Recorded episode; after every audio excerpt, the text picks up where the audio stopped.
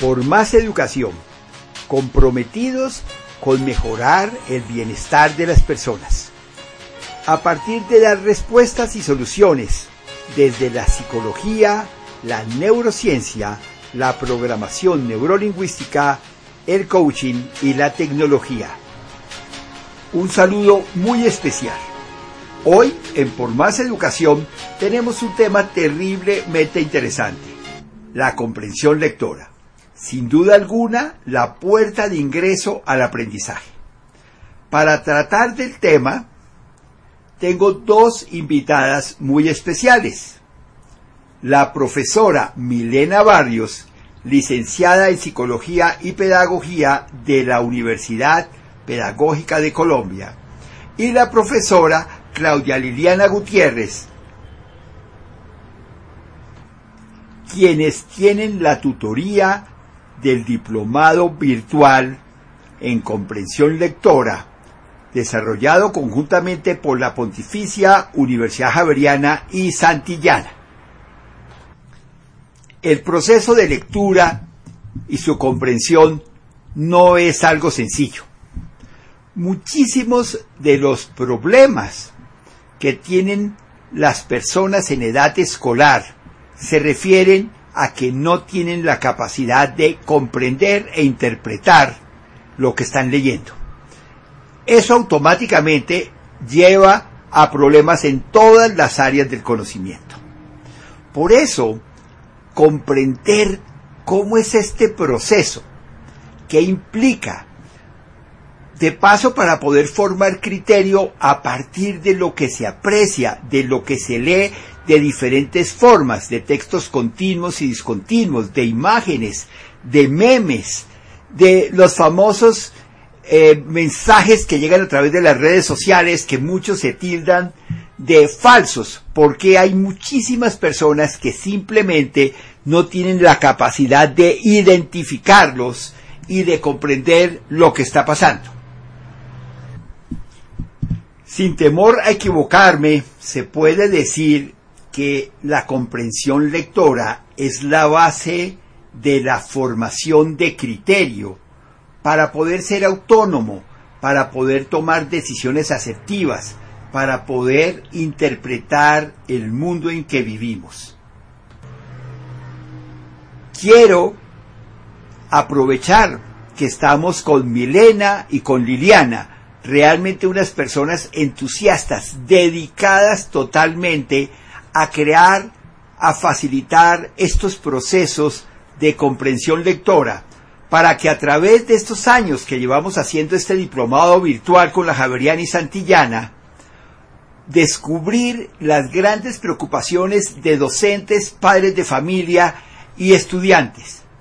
Quisiera empezar preguntándoles qué inquietudes les han expresado a través de estos varios semestres los estudiantes y participantes al diplomado.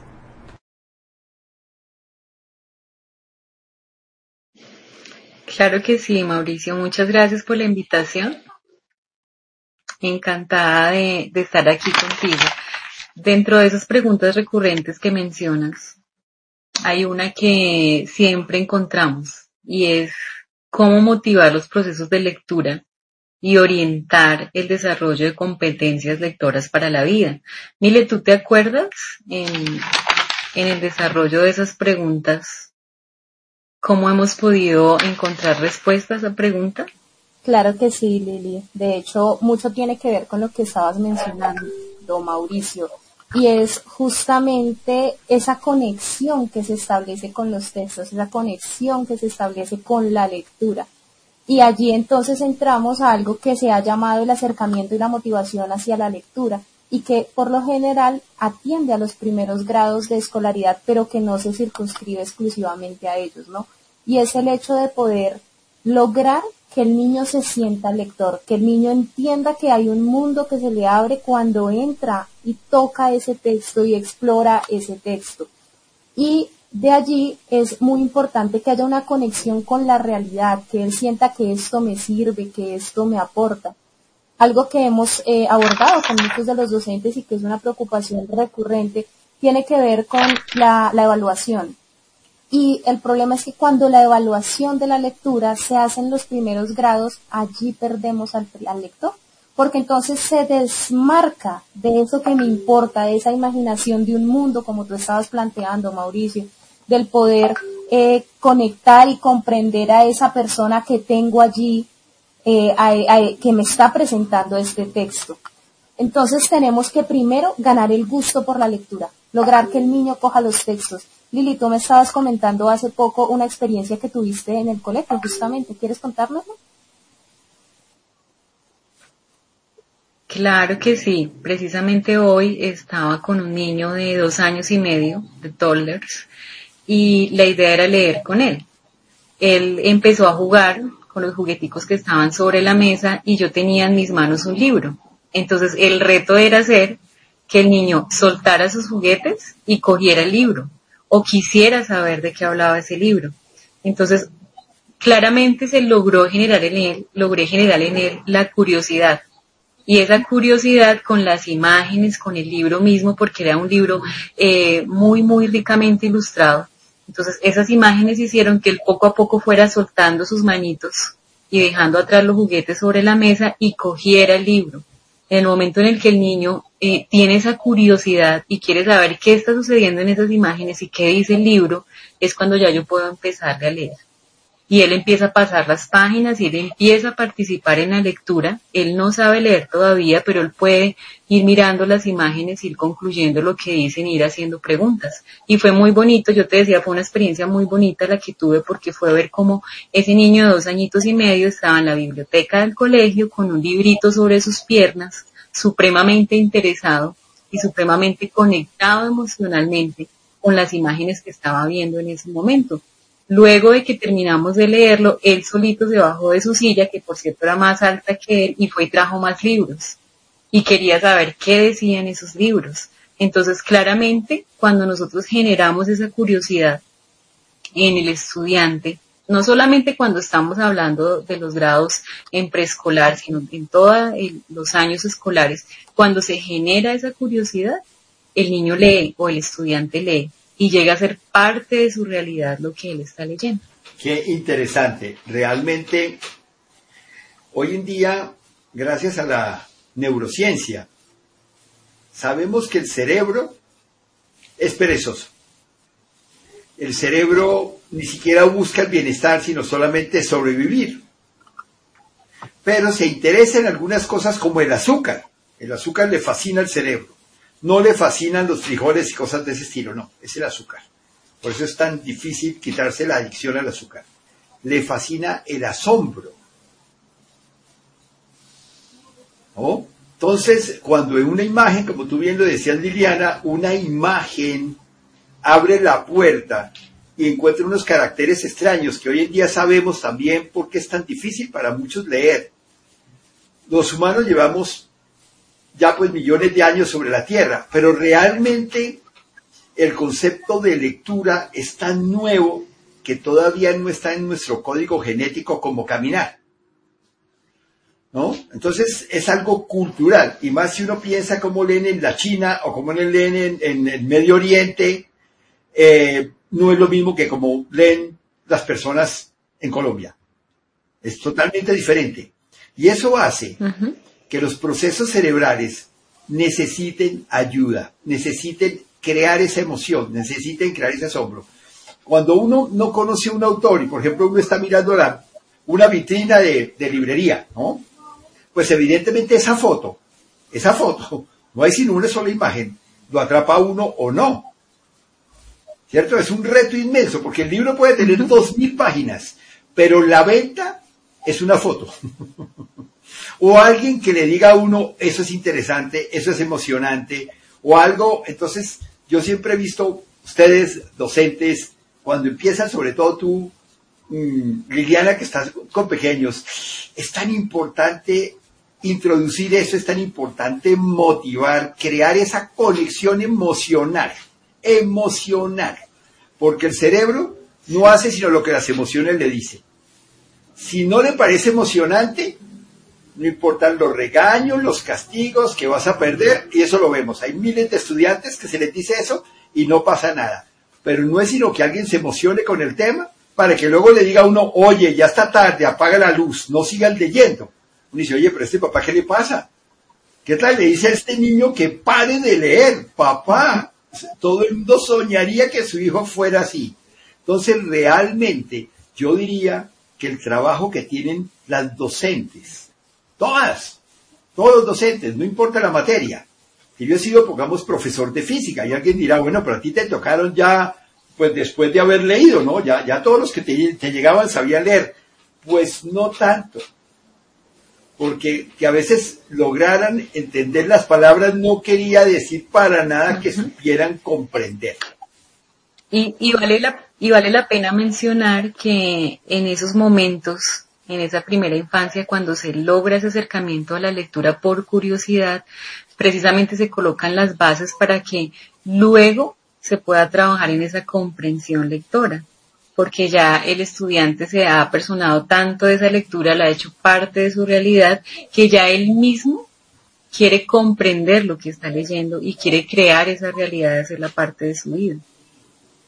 Exacto, entonces mira qué interesante Mauricio, porque primero emocional con los textos. Y una vez hemos logrado eso, entonces sí podemos pasar a preguntarnos, ¿ese texto qué me dice? ese texto cómo me dice eso que me dice, eso cómo se conecta con mi realidad.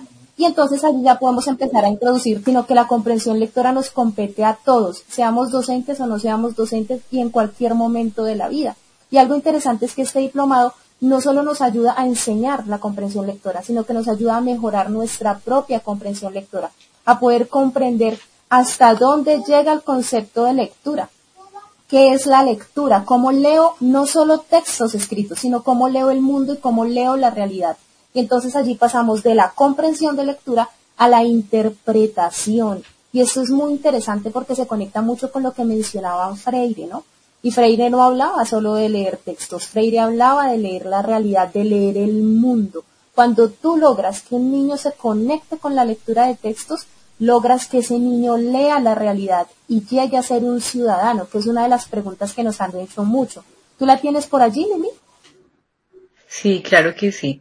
¿Cómo enfocar los procesos lectores hacia el desarrollo de competencias para la lectura crítica y la formación ciudadana? Y eso es algo interesante, ¿no? Nota que aquí la lectura va más allá de la escuela. No queremos formar solo circunscrito a que aprendan a leer para aprender a leer los textos académicos o que lean para contestar a las pruebas eh, del Estado, sino queremos que lean para que puedan participar como ciudadanos, para que puedan interactuar en su comunidad, para que puedan tomar posición frente a esa realidad que tienen allí enfrente. Y en el diplomado podemos explorar distintas alternativas de leer textos continuos, leer textos discontinuos y cómo a partir de estas posibilidades podemos despertar justamente la opinión propia, la propia voz frente a ese texto. Y hablamos de una triada, ¿no? Que es la lectura, es el texto, el lector y el contexto. Y en esa triada es en la que trabajamos para poder comprender nuestra realidad. Me haces recordar, en uno de los diplomados abordamos el tema de la lectura crítica y hablábamos de uno de los, de un maestro que ganó, el premio Compartir al Maestro, ¿recuerdas?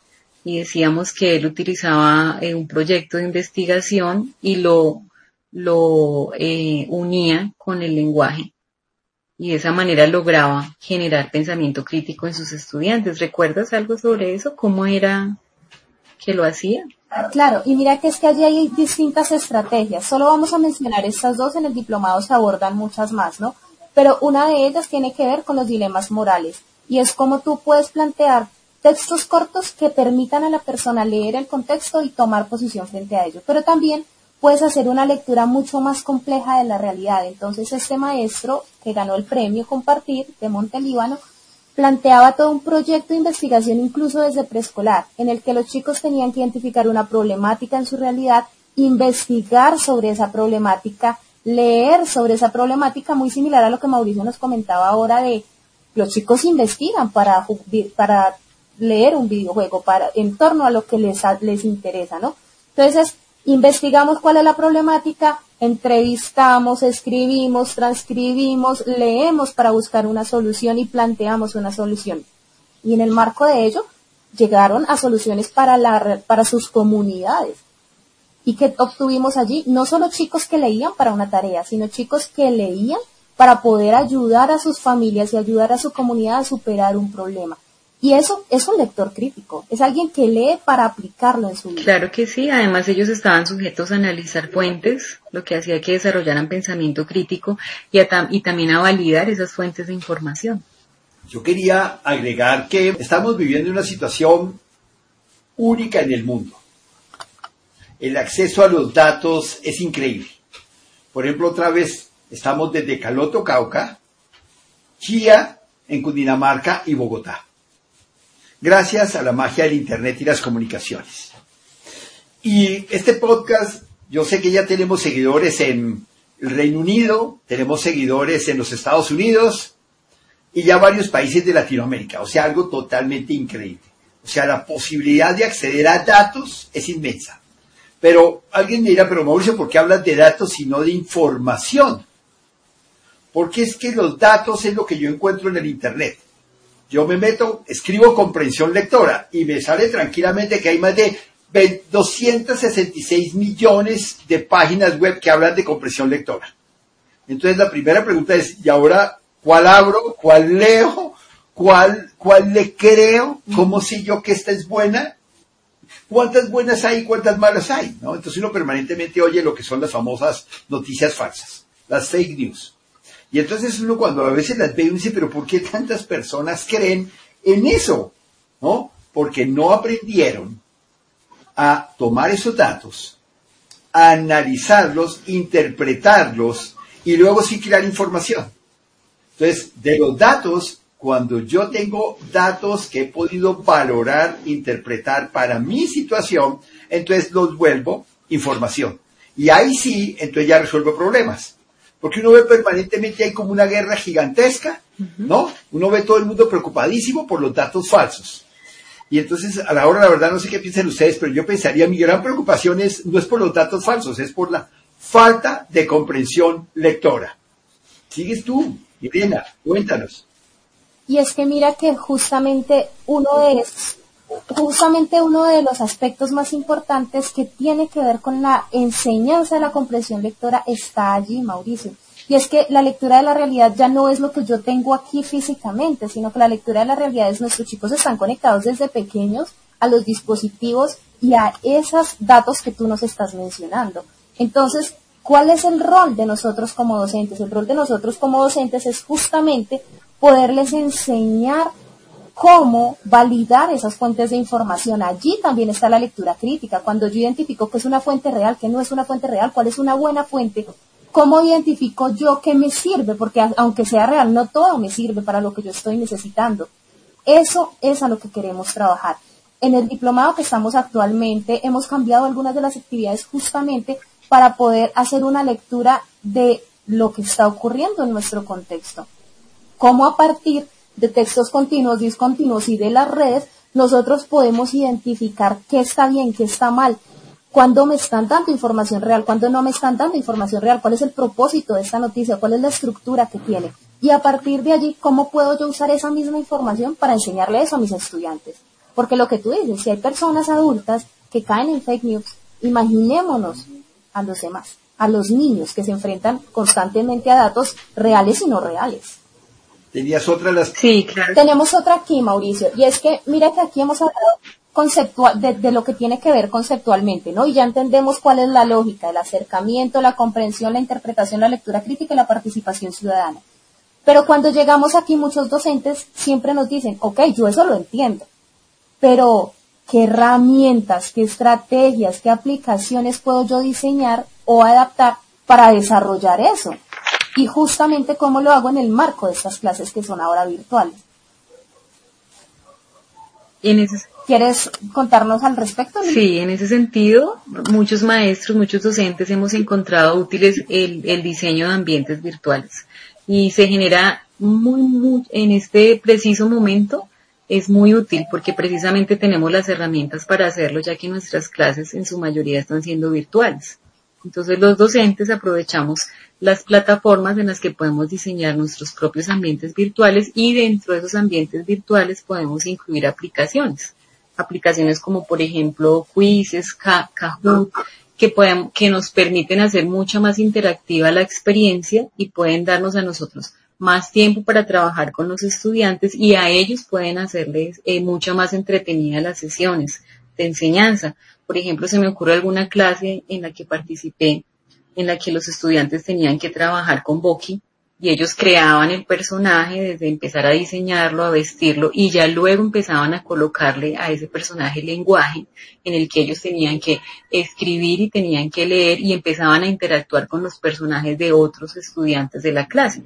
Entonces aquí terminaban ellos leyendo, terminaban escribiendo, terminaban incluso eh, teniendo conversaciones entre esos personajes y de esa manera se iba desarrollando en ese ambiente digital o en ese ambiente virtual la misma clase que antes hacíamos en un tablero o hacíamos en un salón de clases de forma presencial. Y mira que allí, Mauricio, algo, hay algo interesante, ¿no? Y es que no todos los docentes tienen las mismas estrategias. Pero hay una estrategia que ha sido muy útil y que no necesariamente es virtual. Hemos hablado con Liliana de todo lo que tiene que ver con la escritura de cartas y lo que significa hoy en día en este aislamiento en el que nos encontramos o en el que se encuentran quienes son juiciosos con las medidas de bioseguridad y es que los niños no ven hace cuánto a sus compañeros de clase los niños no tienen un contacto con niños de su edad. Entonces, si bien no todos tenemos computadores, porque sabemos que la realidad del país es esa, no hay computadores suficientes, no hay dispositivos suficientes, no hay datos suficientes, no hay internet suficiente, no hay señal suficiente en algunas áreas, como por, por estos lados, por ejemplo el Cauca. Entonces, ¿por qué no recurrir a la escritura entre ellos? ¿Sí? Yo puedo organizar un proyecto muy importante en el que los niños se escriban entre ellos, se cuenten qué han vivido en estos espacios, se cuenten sus temores, sus experiencias, qué les ha pasado, qué no les ha pasado, qué extrañan, y le envíen esa carta al otro. Y esa carta tiene un mensaje que es válido, que tiene un sentido, que tiene un significado, que tiene una, un propósito real. Y cuando a mí me llega una carta, que es lo primero que yo quiero hacer, es leerla y ahí ya hemos capturado ese, esa conexión emocional con la lectura. Y cuando la leo y el otro me está contando algo y yo le respondo y hago que el otro lea, ahí tenemos lectores. Entonces no necesariamente tenemos que recurrir a herramientas digitales complejas, sino que podemos en el marco de nuestra situación generar procesos en los que los chicos se lean entre ellos mismos, participen entre ellos mismos y se cuenten esto por lo que estamos pasando todos. Quisiera agregar, ahí sí con mis canas, que yo soy mm, viviente de lo que implican las cartas. Yo tuve novia por carta cuando yo estaba estudiando en los Estados Unidos, un buen tiempo, ¿no? Y era todo el proceso de escribirla, de enviarla, de esperar la contestación, que obviamente no era rápido, pues nada parecido a lo que pasa hoy en día. Y es más, quiero comentar, en 1971, estudié a distancia. Yo estaba terminando colegio, terminé en el año 72, y en el 71 encontré que había un instituto que se llamaba el Genfield School, que enseñaba electrónica a distancia. Yo me inscribí y me llegaban fascículos en papel periódico semanales a mi casa. Yo era el único de siete hijos que tenía correspondencia. Y me tocaba mi tarea, mi respuesta, era una carta, recortaba parte del fascículo que venía como preestructurada la respuesta, ¿no? Y yo la devolvía. Cuando no lo hacía a tiempo, me llegaba una carta de motivación. No había la menor posibilidad de llamada telefónica y obviamente el concepto de Internet, pensemos años 71, el concepto de Internet se empezó a crear en 1990. Pero funcionaba terriblemente bien. Entonces, esto que estás diciendo, Milena, me parece totalmente acertado, porque evidentemente, evidentemente, eh, los recursos son posibles. Y hago un comentario rápido. Bangladesh, uno de los países más pobres del planeta. Por dar unas ideas, tiene 147 millones de habitantes, o sea, rápidamente tres veces la población de Colombia. Y en el 10% de Colombia no tiene sino 147 mil kilómetros de territorio. Es un país chiquitico con un montón de personas. Internet, solo 13%. O sea, no hay posibilidad de Internet. Y allá también hay pandemia. Entonces, cuando llegaron a decir, bueno, ¿cómo vamos a hacer el colegio? Bueno, televisión, no, la televisión no llega sino a la mitad de la población. Entonces, finalmente, con ayuda de la UNESCO, se montó un programa para transmitir por radio, radio, lo más sencillo, lo más económico, tanto bachillerato como primaria. Hay la interacción vía carta escrita de los estudiantes. Y lo más interesante que ha pasado es que hay regiones que su rendimiento escolar ha mejorado. Y por dos razones. Una, porque los profesores que están dando la clase ya no, ya son los mejores profesores del país.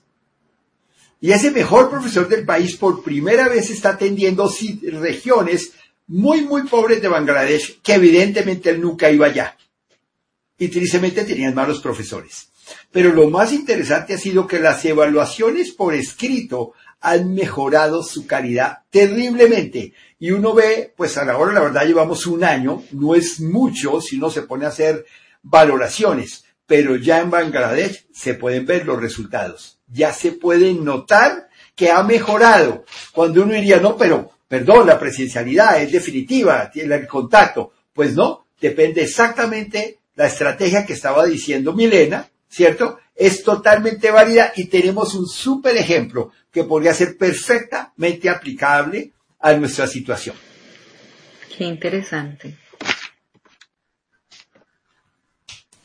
Exacto. Y algo interesante, Mauricio, es que la carta tiene una conexión emocional que ni el correo ni el WhatsApp tienen.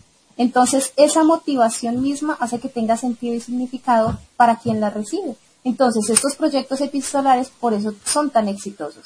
Y allí estamos haciendo que nuestros estudiantes lean sin el castigo, sin la nota, sin la obligación, sino que leen por gusto, porque Totalmente vale. con ese otro.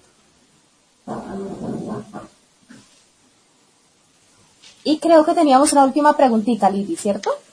Sí, sí, precisamente tiene que ver con nuestro diplomado y es cómo desde, desde el aprendizaje de nuestro diplomado podemos aprender precisamente esa comprensión lectora. Así es. Mira que a este respecto, eh, en el marco del diplomado hablamos justamente de profundizar esas cosas que hemos venido hablando aquí podemos ver la diferencia entre lo que son los textos discontinuos y continuos, que ya lo hemos mencionado, cómo estos textos se circunscriben en unas tipologías textuales que requieren de una lectura particular y de una enseñanza de los niveles de interpretación particular también. Y profundizar en ello permite que se nos abran panoramas de qué es lo que podemos hacer en el aula. Pero adicionalmente hay algo que me parece un punto clave de los diplomados, ¿no? Y que tiene que ver con que se constituyen en comunidades de práctica. Allí los docentes tienen a otro docente que está pasando por lo mismo que él, que también tiene que trabajar esto con sus estudiantes, que también pertenece a otra disciplina y quiere abordar los procesos lectores, o a rectores, coordinadores que tienen la misma inquietud y que en el diálogo encuentran soluciones para su propia problemática. Tenemos abiertos foros constantemente desde el inicio hasta el fin del foro, del diplomado, perdón, en los cuales se da esta interacción. Pero además tenemos una actividad colaborativa en la que entre los docentes se apoyan, se soportan y se dan ideas para mejorar lo que están haciendo en el aula, que creo que es algo que nos hace falta mucho en las aulas y es ese diálogo con el otro para que mi práctica mejore y tu práctica mejore. Eso me parece importantísimo porque yo creo que la metodología que tenemos en estos diplomados que ya llevamos desde el año 2012, ya llevamos un buen tiempo, ¿cierto? Es 100% virtual. O sea, en alguna ocasión me preguntaron el año pasado que nosotros cómo sabíamos lo que iba a pasar. Dijimos, no, realmente no estábamos siendo futuristas y pensando que iba a haber una pandemia y que los colegios tenían que ser virtuales pero nosotros sí encontramos que en esta virtualidad y en la misma metodología del diplomado son asincrónicos, o sea, no es una obligación de conectarse a una hora. Por ejemplo, si alguien decide que solamente puede estudiar los sábados por la noche porque no tiene más tiempo. Y el domingo en la mañana antes de que su familia se levante, perfectamente lo puede hacer. O digo, no, yo me voy a dedicar en el almuerzo, tengo un par de horas, le voy a dedicar una hora al diplomado. Totalmente válido. O sea, es como facilitar esas posibilidades, pero tú lo has dicho bien, y yo creo que vale la pena decirlo más duro, Milena, es que rara vez los docentes tienen tiempo para hablar con otros docentes con tiempo, con, de su tema. A veces si yo estoy en el colegio, yo hablo de las situaciones del colegio, pero no hablo de las preocupaciones de mi clase a la hora de la verdad, porque a veces no tengo otros compañeros que lo estén viviendo de esa manera. Pero de la noche a la mañana en un diplomado puedes tener a alguien que vive... O que tenga más inquietudes. Sí, o que vive, por ejemplo, en Riohacha, en El Salvador, en San Salvador, ¿sí? Puede estar en Perú, hemos tenido estudiantes tan lejanos como en el río Amazonas, Riohacha, Salvador, Ciudad de México, Honduras, y aparece alguien en Cali o en el Cauca con una estrategia totalmente diferente, con algo que de pronto no se me había ocurrido. Entonces es una creación colaborativa, tú bien lo decías, ¿no? De personas interesadas en el tema. Y, y en esto, pues, desde mi trabajo, desde la coordinación de los diplomados, muchas personas me dicen, ay, ¿cuándo empieza otra vez el diplomado? Porque realmente ese cuento del foro y poder compartir era muy importante. No, pero bueno, es que ya tú has tomado varios, no, pero es que esta dinámica que yo tenía yo la quisiera conservar, porque es que era el único espacio que yo tenía para hablar de mis intereses, para hablar de mis preocupaciones, sin que sea algo de mi colegio o, aún de mi comunidad. Es poder encontrar a alguien que me va a ayudar desinteresadamente, sin cuestionarme, sin maltratarme. Entonces, el valor de estudiar en ese momento durante la pandemia, durante eh, este trabajo tan duro que le ha tocado a los docentes, porque fue pasar de la noche a la mañana de docentes presenciales a virtuales. Y lo digo claramente, la mayoría no sabían de cómo hacer esto. Es más, había muchísimos que peleaban con la virtualidad. Muchísimos. Y de la noche a la mañana, en cuestión de días, literalmente tenían que ser expertos pero han encontrado en estos diplomados muchísimas respuestas. Yo la verdad, por ejemplo, yo animo a todos a que participen en estos diplomados. Tenemos ocho temas diferentes, pero yo sí digo que la puerta de entrada para millones de cosas es compresión lectora. Así es. Y hay algo que piensan muchos estudiantes cuando, o muchos docentes cuando se van a matricular a este diplomado, ¿no? y es que como es comprensión lectora van a tener que leer mucho, van a tener que hacer muchas actividades, pero algo interesante es que al interior del diplomado y dependiendo de lo que esté pasando en nuestro contexto hay flexibilidad. Hay flexibilidad a, bueno, si nuestro interés particular es cómo hago que mis estudiantes comprendan la realidad que estamos viviendo ahorita en el paro, pues lo cambiamos para allí para que podamos responder a esas necesidades y se pueda flexibilizar de manera que ellos puedan hacer el diplomado. Es que este es otro de los grandes beneficios que tenemos de la metodología. Que es que tenemos personas como ustedes. Es verdad. Te queríamos preguntar a ti. Bueno, finalmente te queríamos preguntar a ti, Mauricio, es tú que tienes el contacto con los docentes que salen del diplomado, que ellos se cuentan cómo te parece, que llenan las evaluaciones, ¿Cuáles consideras que son las fortalezas que ellos han identificado en este diplomado? Pues realmente yo diría que lo más importante es que aprendieron a comprender e interpretar. Uno asume que porque es grande, que porque es docente, automáticamente lo sabe hacer. Y la mayoría, lo digo clarísimo, no lo hace. No lo sabemos hacer. Uno puede haber leído muchos libros, pero cuando le falta como el método, le falta el proceso, y yo diría que hasta cierto punto es como alguna persona que sabe tocar un instrumento y lo toca. Pero llega y lo ve un profesor y le dice, sabes que tu técnica no funciona. Ah, no, pero yo soy virtuosísimo, yo lo puedo hacer. Dice, sí, pero tú no tienes la técnica. Esa la consigues a través de un docente, a través de alguien que te enseñe y te minimice esa prueba y error. Yo diría que eso es lo que más valoran ellos, que al fin han encontrado un proceso correcto, un proceso claro para hacerlo, para ellos mismos y para sus estudiantes. O sea, varios dicen, esto me cambió mi vida, porque yo que creía que comprendía, pues acabo de darme cuenta que lo estaba haciendo mal. estaba comprendiendo parte, ni siquiera todo lo que hubiera podido hacer. Y ha tenido un impacto de inmediato. O sea, la gran ventaja con estos diplomados es que uno escucha de profesores que dicen, mire, lo que yo aprendo lo aplico mañana. No es como alguien que dice, bueno, yo voy a ver cuándo en la vida esto me sirve. ¿Sí? Como yo digo, yo voy a tomar un curso de primeros auxilios, pero para poder utilizar mi cursito de primeros auxilios necesito que haya un accidente. ¿No? Aquí, en estos conocimientos, lo que yo estoy aprendiendo lo uso de inmediato. Y más si soy un docente. Yo diría que eso es lo más valioso que ellos valoran, la posibilidad de aplicar este conocimiento y lo están haciendo. Ya llevamos pues trabajando en virtualidad, este es el tercer semestre en la virtualidad y, vemos la... respuesta ha sido increíble porque lo están aprovechando para mejorar su comprensión lectora en la virtualidad. Y la invitación es para participar en este diplomado, bueno, que yo definitivamente es la mejor opción. ¿Ibas a decirnos en esta época de virtualidad en la que por los tiempos que tenemos y por el contenido del diplomado se adapta precisamente a las circunstancias en las que estamos. Lo único que me queda es darles las gracias, caramba, de todo corazón. Agradecerles por estar compartiendo sus conocimientos, su tiempo, sus experiencias. Dejarlas pendientes. Quisiera que volviéramos por estar por aquí, por este podcast de Por Más Educación que a la hora, la verdad, el único interés que tenemos en esto es mejorar el bienestar de las personas.